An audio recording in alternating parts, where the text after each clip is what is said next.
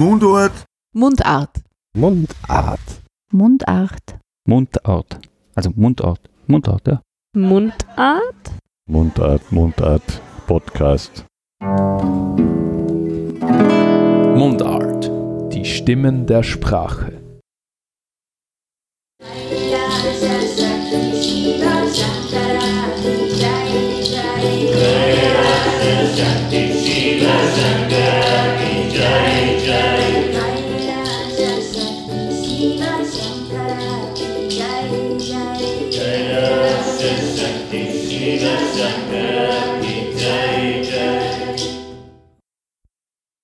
Im Rahmen dieser Bonus-Episode dürfen wir bei einem von René und Boris veranstaltetem Kirtan, einem gemeinsamen Singen von Mantras, dabei sein. Boris ist Gründer und Leiter des Yogazentrums Ganesha in Wien. Seine Frau René ist ebenso Yogalehrerin und tritt als Musikerin unter dem Namen René Sunbird auf. Kürzlich ist ihre neue Mantra-CD Om Gange We Are Water erschienen.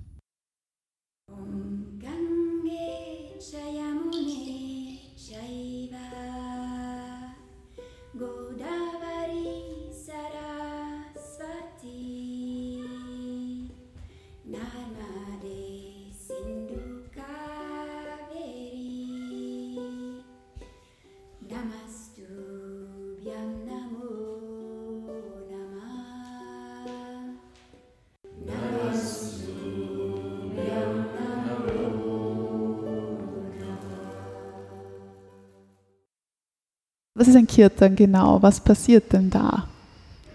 Ein Kirtan ist ein gemeinsames Event, wo viele Leute miteinander singen.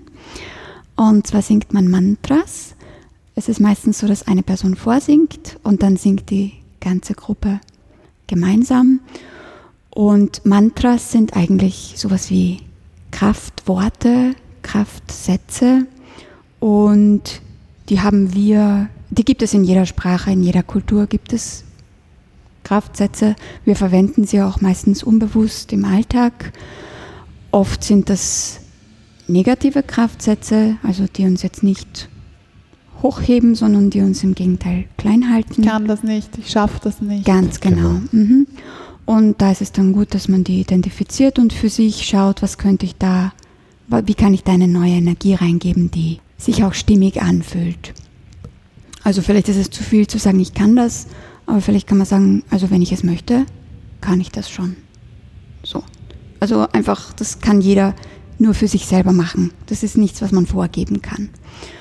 Und die Mantras im Sanskrit sind ganz konkret Schon gewissen Göttern zuge... Also grundsätzlich nicht immer. traditionell genau. wäre es schon zu sehen, dass man damit Götter ansingt oder so. Kann man das so sagen oder ist es Kann man so sagen, es gibt eine Unterscheidung zwischen philosophischen Mantras, das sind dann Mantras aus philosophischen Texten, die einfach eine sehr meditative Bedeutung haben, wo man drüber meditieren kann, was das jetzt wirklich heißt.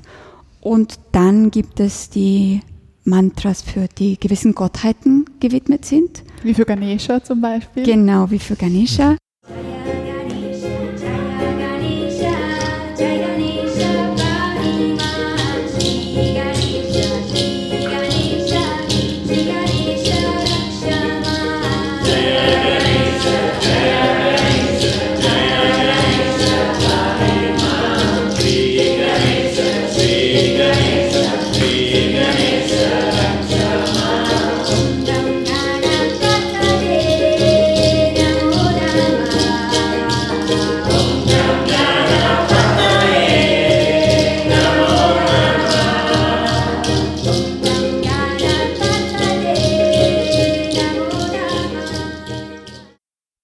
Wobei man da auch wieder seine eigene Vorstellung von Gottheiten hinterfragen darf. Was ist ein Gott in meiner Vorstellung?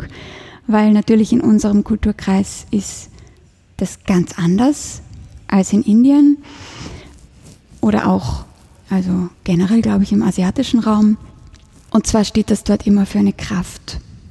Und wenn ich jetzt also einen Satz oder eine Sprache beinhaltet immer auch eine Kraft, einfach durchs Aussprechen. Und wenn ich jetzt in diese Energie von dem Mantra hineingehe, dann kann ich vielleicht diese Kraft spüren. Und das ist gar nichts, was im Kopf passiert, sondern das ist einfach etwas, was man erleben kann. Und da muss man auch gar nicht die Bedeutung von einem Mantra verstehen oder wissen, für wen singt man da jetzt. Oft spürt man dann, wenn man jetzt für Rama singt, fühlt man plötzlich seine Freude und seine Liebe und man spürt das vielleicht einfach und weiß gar nicht, dass jetzt, was jetzt dieser Gott genau bedeutet. Und das hat auch mit den Vokalen zu tun. Also A-Vokale sind generell sehr öffnend und herzöffnend. Da gibt es auch eine, ähm, eine Frau, die da konkret zu Vokalen und Konsonanten das so zugeordnet hat, was wo eine Wirkung hat. Das finde ich auch sehr spannend. Und ja, philosophische Mantras wäre dann zum Beispiel das Soham. Ich bin das, wo man sich dann fragt, was ist das? Und wo man dann einfach spüren kann, wer bin ich eigentlich? Also, was bin ich? Und da gibt es einfach viele philosophische Texte, auch in Indien, die sich damit beschäftigen. Und der eigentliche Weg des Yoga besteht für mich auch darin, herauszufinden, wer ich eigentlich bin.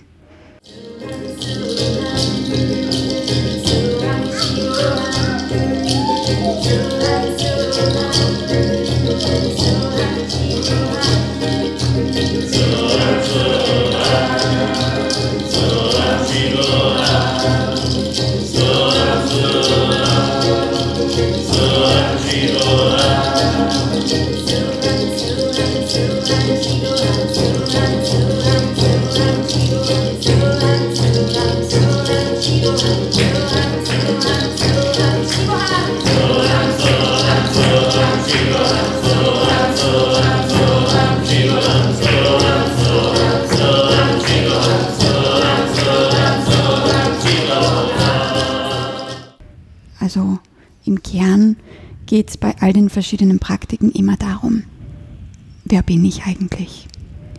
Und das zu spüren und erlebbar. Und das finde ich das Schöne auch bei der indischen Philosophie, dass es ein sehr praktischer Weg ist. Also es ist nicht einfach etwas, das sagt dir jemand und das musst du jetzt glauben, sondern es gibt dann ganz konkrete Praktiken, die man ausprobieren kann und schauen kann, funktioniert das, funktioniert das nicht. Und ja, das macht es dann für jeden erlebbar und spürbar und greifbar.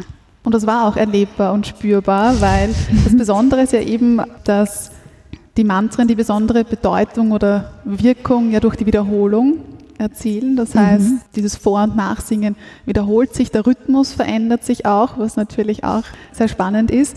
Und die Einfachheit ist, ist anzuzweifeln, aber es sind schon oft kurze Mantras und Mhm. die Aussprache, man nähert sich an, aber grundsätzlich zum Beispiel Loka, Samasta, Sukhino, Mhm. das geht gut über die Lippen. Das Ja. kann man, das kann man gut, gut mitsingen oder, oder schnell ähm, sich einfinden. Und ich habe es dann auch erlebt, dass es wirklich so einen Zustand hat, obwohl ich mich jetzt ja schon ein bisschen vielleicht mitbewege im Sitzen oder so, aber man taucht dann plötzlich wirklich ein in so einen meditativen Zustand oder in so einen Flow-Zustand. Also dass man diese Musik dann, dann wirklich so spürbar wird und das macht natürlich auch diese Gruppendynamik. Oder passiert das, Ja. wenn ihr das, wenn du das alleine singst, passiert das daheim auch in gewisser Weise? Oder ich kann mir das ohne der Gruppe und ohne diese Dynamik und diesen Beitrag von allen schwer vorstellen.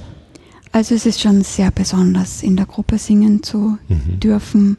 Es ist jedes Mal anders und da kann man dann wirklich so abheben und es entsteht was ganz Neues, was du in deinem Verstand noch gar nicht kennst.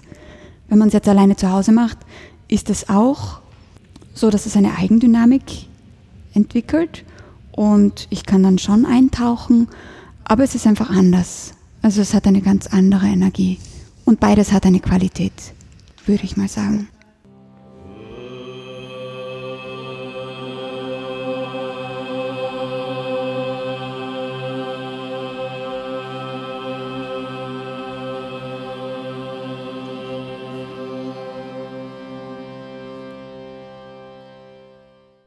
Wir haben schon darüber gesprochen, Om ist ja ein, an sich auch ein Symbol, aber auch ein Mantra, Mhm. ein sehr bekanntes Mantra im Yoga. Und das ist ja geschrieben eigentlich nicht OM, sondern AUM. Und das ist eine so eine Regel, wie du vorhin erwähnt hast, wenn U auf A folgt, dann wird das als O gesprochen. Genau, ja. Und sehr oft wird auch in der Yoga-Praxis Om gesungen oder gechantet oder auch beim Mantrasingen kommt das, kommt das Om vor. Und da habe ich von, wie heißt er, er heißt Dave Stringer, kennt ihr ihn? Dave Stringer, Ja.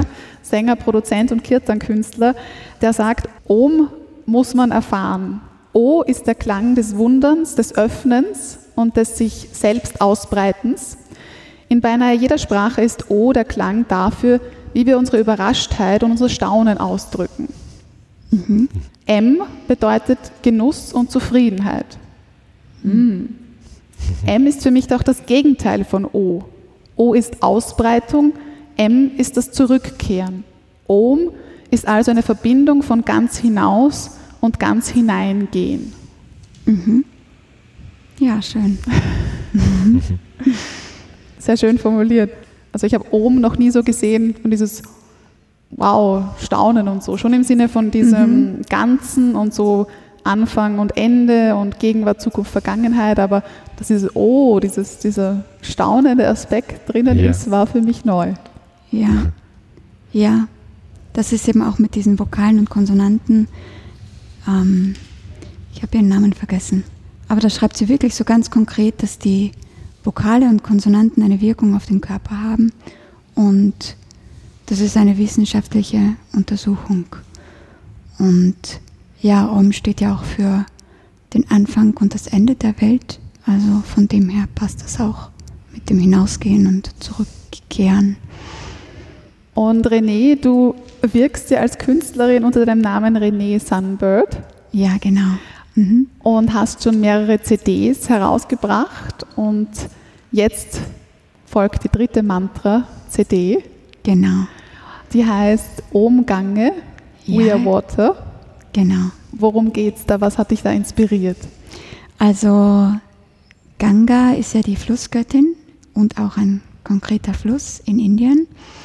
Und das war eigentlich während dem Lockdown, das war für mich so ein Auf und Ab der Gefühle, ich glaube für, für jeden, von dem Genießen der Ruhe und der Zeit mit den Kindern bis hin zu Existenzängsten und natürlich auch Angst vor einer unbekannten Krankheit.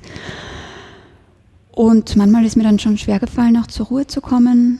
Und dann habe ich die Ukulele genommen und gesungen. Und da habe ich dann das Ganga Stotra gefunden. Das ist wirklich ein wunderschöner Text, geschrieben von Shankara, dem Philosophen. Und das ist sehr melodisch, poetisch, es reimt sich. Und ich habe einfach den Text gehabt und habe dann die Melodie, es war einfach da. Also es ist dann diese Melodie gekommen dann habe ich das so gesungen und dann habe ich noch ein Mantra für die Ganga eingefügt, damit es nicht zu monoton wird. Also mir ist dann immer auch wichtig, dass es für mich selber nicht langweilig wird. So. Und dann ist das so entstanden und es hat mich wirklich, also ich habe das dann jeden Tag gespielt und jeden Tag mir auch angehört und es hat mich sehr beruhigt.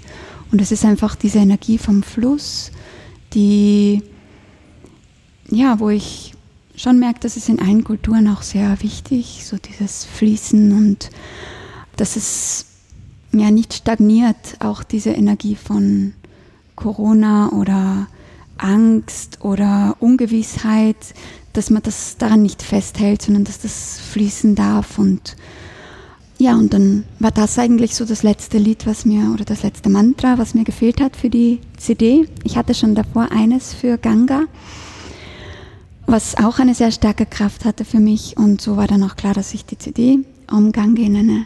Die Mantras sind so für jedes Chakra gibt es ein Mantra auf der CD. Chakra. Chakra sind so diese Energiepunkte im Körper von unten bis nach oben. Sind es sieben Energiepunkte. Und Punkte ist vielleicht auch nicht so. Es sind mehr so. Wirbel. Ja.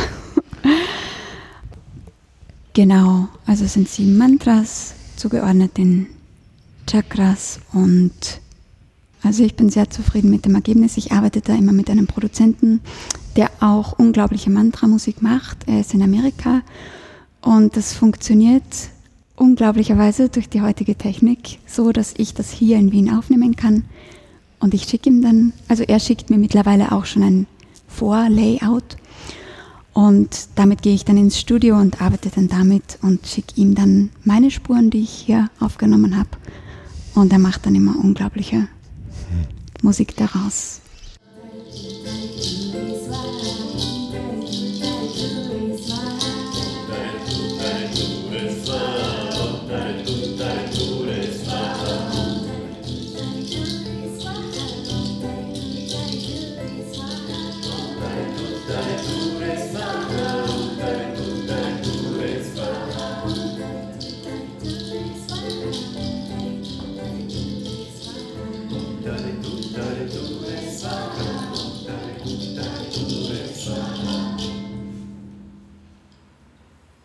Und wie fühlt sich das an, wenn jetzt wieder so ein großes Projekt abgeschlossen ist? Manche verspüren ja dann so eine gewisse Leere oder sagen dann, puh, jetzt muss ich mich wieder, jetzt muss wieder Zeit vergehen, Gras drüber wachsen, um wieder Neues zu entstehen? Oder bist du dann schon längst wieder bei anderen Dingen und wie, wie ist dieser Zustand jetzt? Ja, diesmal ist es interessant. Bei den anderen CDs war es immer so danach so, ah, jetzt mal Pause, jetzt lasse ich das mal, weil es ist natürlich immer auch kostenintensiv. Und dann kommen schon neue Lieder, die einfach da sind, wo ich mir dann auch denke, ja, jetzt geht das weiter. Jetzt ist es so, dass ich eigentlich schon parallel auch an einem Mantra-Songbook für die Ukulele gearbeitet habe, eh schon die letzten Jahre. Und während dem Lockdown habe ich halt intensiver damit gearbeitet. Und das ist jetzt auch so im Abschluss, so dass das eigentlich zwei parallele Projekte sind und die auch schon so ein bisschen eigenständig zum Abschluss finden. Und es war dann mehr so der Herbst, wo jetzt die Yuki auch in die Schule gekommen ist, wo ich dann so schon ein bisschen Leere gespürt habe, so was mache ich jetzt? Und ich habe jetzt einfach entschieden, ich mache nochmal den Sanskrit-Kurs auf der Uni, also den wiederhole ich jetzt und mache auch die Zirkusakademie. Also, weil das für mich auch nochmal Was so ein, ist das genau? die Zirkusakademie ist einfach eine Ausbildung, die wird sogar vom WAF gefördert. Das ist dann Zirkuspädagogik. Und da lerne ich verschiedenste Aspekte der Zirkuskunst, also Jonglieren, Akrobatik, Auch mit Tieren? Akrobatik. Auch mit Tieren? Nein, mit Tieren nicht. Da habe ich die Hunde zu Hause, mit denen trainiere ich dann Zirkuskunst. Also bald vielleicht Zirkus und Yoga. Eine, eine Fusion. Ja, genau. Na, ich finde es immer spannend, was ganz Neues zu lernen. Also ich mache ja mit den Kindern auch Kung Fu. Da gehen wir auch regelmäßig zum Unterricht von Kung Fu. Und ich fand es spannend, dass es anders ist und gleichzeitig sehr ähnlich. Also das Yoga sehr gut ergänzt. Einfach weil es eine sehr dynamische und kraftvolle Praxis ist, was das Yoga auch ist, aber auf eine andere Art und Weise. Und beim Zirkus ist es dann wieder so mit dem Jonglieren, das Koordinieren und mit der Akrobatik kommt dann nochmal diese Präzision hinein. Also beim Kung Fu sagt er einfach Handstand, Überschlag, trau dich. Und bei der Akrobatik jetzt gehen sie wirklich so ganz ins Detail. Und ja, das finde ich halt super. Und das ist jetzt für mich so ein neues Projekt. Genau. Aber die Musik ist immer auch da. Ja.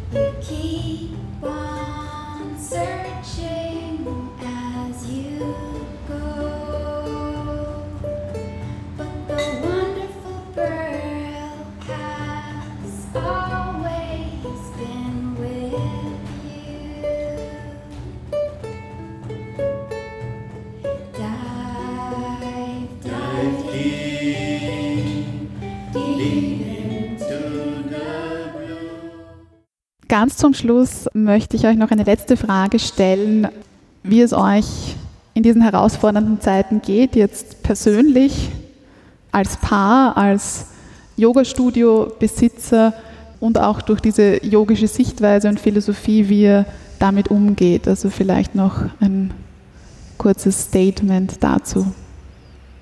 Ja, für mich ist es weiterhin ein Auf und Ab der Gefühle.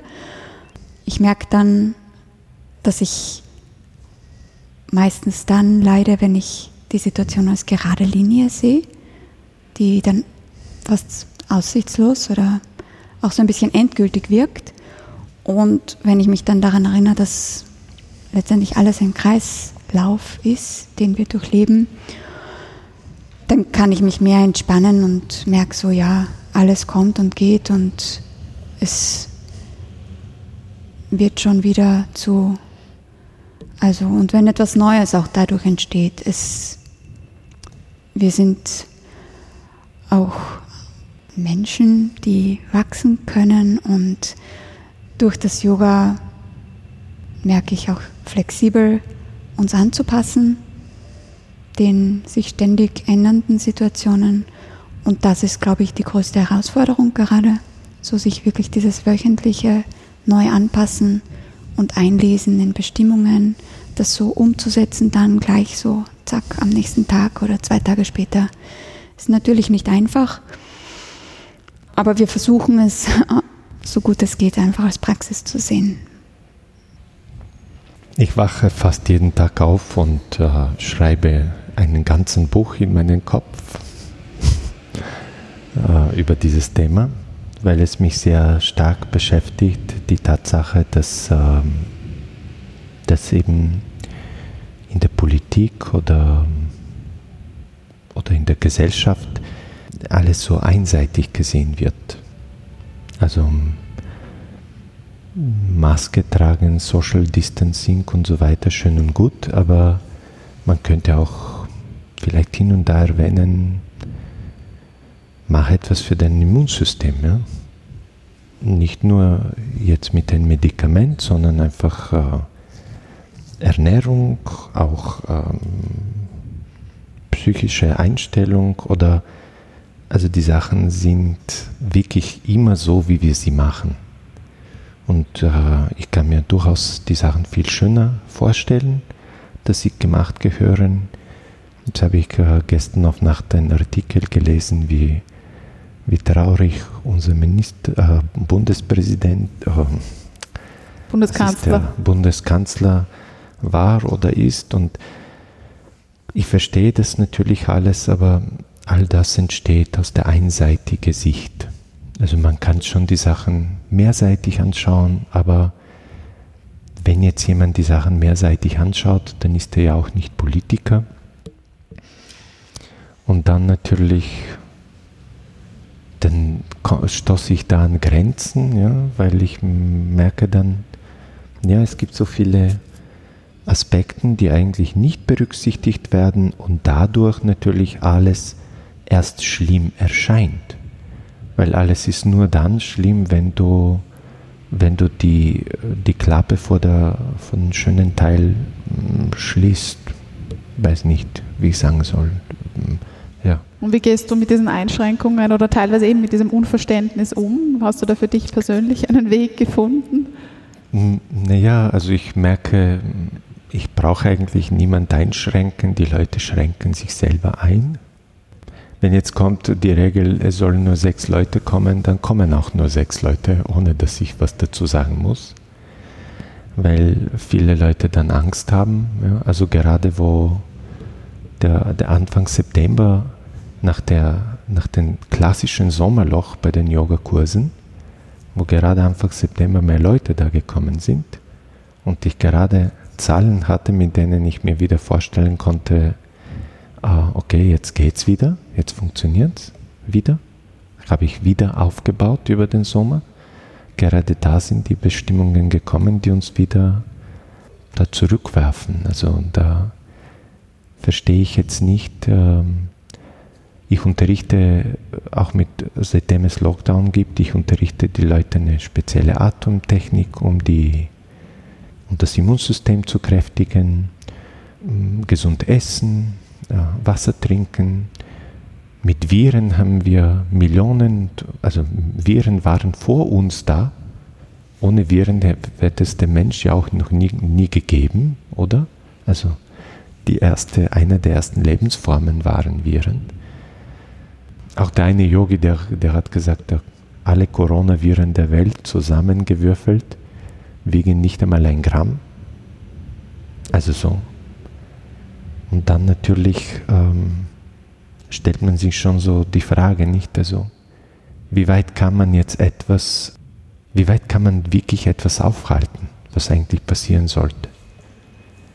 Ja, also ich denke immer wieder, ich weiß es nicht, irgendwie merke ich immer wieder, wenn ich davon spreche, dass es vielleicht nicht ganz passend ist, aber, aber immer wieder denke ich an Neuseeland und, oder an äh, Australien, wo die neue Tiere eingeführt haben, weil sie etwas vermisst haben und wie das das ganze System, also in Neuseeland, wo wir da geheiratet haben, der Opossum zum Beispiel, ein liebes Tierchen, hat äh, das äh, alles übernommen, also den, den, den Kiwi-Vogel eigentlich fast ausgerottet, ja, weil er einfach, äh, weil der kann ja, Kiwi kann nicht fliegen, ja, und der Opossum äh, hat dort keine natürliche Feinde, hat sich überall verbreitet und so. Und dass der Mensch einfach nicht lernt, dass die Natur es besser weiß, verstehe ich nicht. Das ist so, so, wo ich immer wieder mir denke, wieso können wir es nicht einfach der Natur überlassen? Wieso merken wir nicht irgendwie, die Natur hat, es uns, hat uns bis hierher da irgendwie durchgebracht. Dann hat sie vielleicht für uns auch einen Plan, wie es weitergeht. Ja? Das müssen und da kommt eben dieses äh, Prinzip auch von, von Yoga, weil ich auch von den Schriften Ishvara Pranidhana, also das Vertrauen, das Vertrauen, dass du nicht die endgültige Entscheidung treffen musst.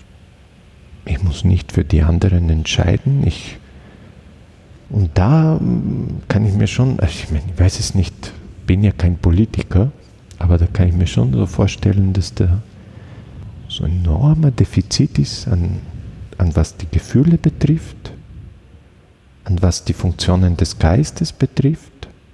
Freiheit. Freiheit gibt es sowieso nicht. Wir leben in eine, ich nenne es digitale Freiheit.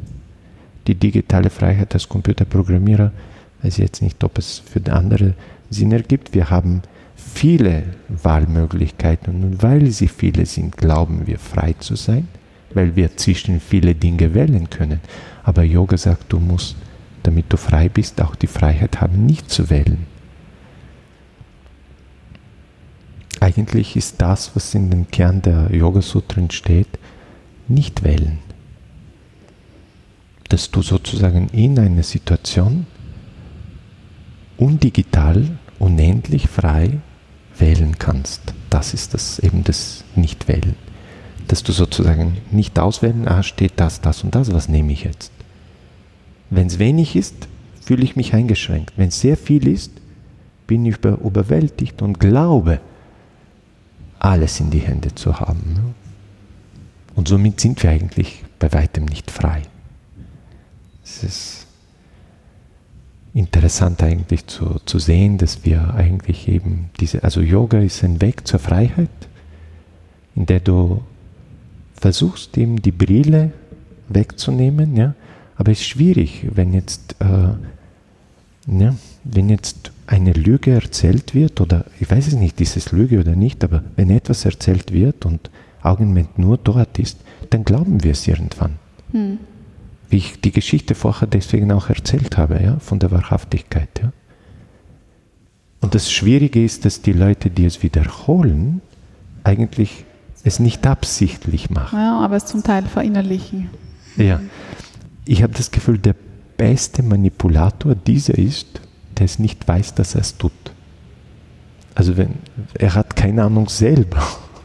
Und dadurch entsteht Manipulation sehr stark. Ja? Also einfach, weil man etwas wiederholt. Und Ja, ich, ich, ich will mich gar nicht politisch äußern. Also Yoga und Politik finde ich nicht. Also ich, mm, dadurch, dass Yoga frei ist, ist es für mich eben nicht eine politische Richtung.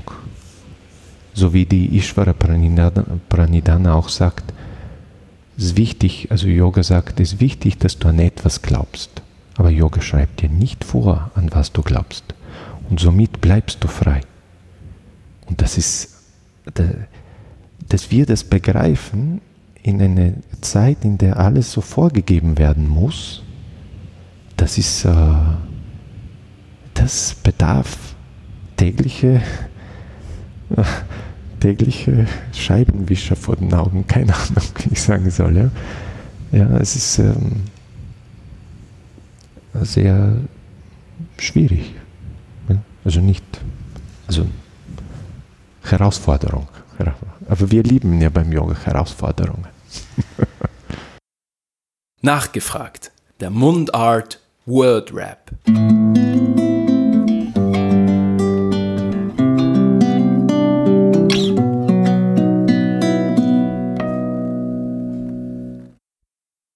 Boris in drei Worten von René. Liebevoll, gutherzig und groß. Und René in drei Worten von Boris beschrieben? Äh, die beste Zuhörerin. Wie soll ich sagen? Zuhörer. Zuhören. äh, sanft. Die schönste. Dieser Satz aus meiner Kindheit blieb mir in Erinnerung. Das hat auch mit meinem äh, Spruch äh, zu tun. Ähm, Den du ins Gästebuch schreiben wirst. Ja, genau. Äh, den Spruch schreibe ich von etwas, was sozusagen von jemandem, der es wirklich so gesagt hat, aber ich selber habe es anders gehört und zwar, das Neue ist gut vergessenes Altes. Du kannst alles schaffen, wenn du dich bemühst. Ich bin sprachlos, wenn ich überrascht werde. Ich bin sprachlos, wenn eine Mehrdeutigkeit in den Raum steht. Durch meine Kinder bin ich ein besserer Mensch. Unglaublich bereichert. Yoga hat mich unter anderem gelehrt, dass dass ich selbst die Dinge zu dem mache, was sie sind. Loszulassen, dass ich loslassen kann nicht handhaften muss. Das habe ich zuletzt gemacht, obwohl ich Angst davor hatte. Bei Kung Fu den Handstandüberschlag. ähm, von dem Sprungbrett äh, runtergesprungen.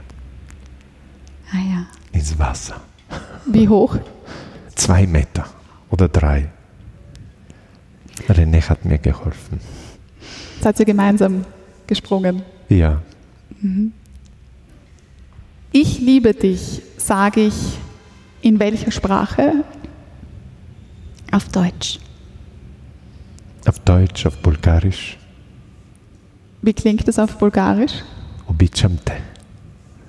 Und ist das Hochbulgarisch oder dialektal gesprochen? Äh, Hochbulgarisch. Warum sagst du das nicht? Warum artikulierst du das nicht dialektal? Passt das nicht zusammen oder? Ich habe es eigentlich immer so gehört und so gesagt.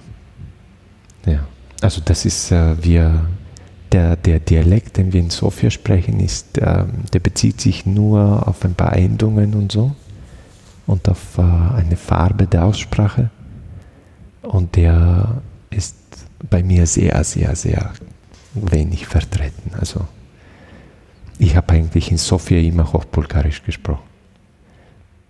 Und abschließend dürft ihr einen Glückskeks ziehen. Ihr könnt auch äh, tiefer greifen. Okay, das ist meins. Und öffnen. und nachschauen, was, was drinnen steht. Bei mir steht, eine aufregende Zeit steht dir bevor. Das glaube ich auch. Bei mir steht es, wenn du genau hinsiehst, sind viele Chancen zum Greifen nah. Na, Also das ist genauso. Man kann, ich kann es gar nicht besser, besser sagen. Ganz genau so ist es. Dann bleibt mir noch über zu sagen, Namaste. Namaste. Namaste. Vielen Dank. Danke Dankeschön. dir.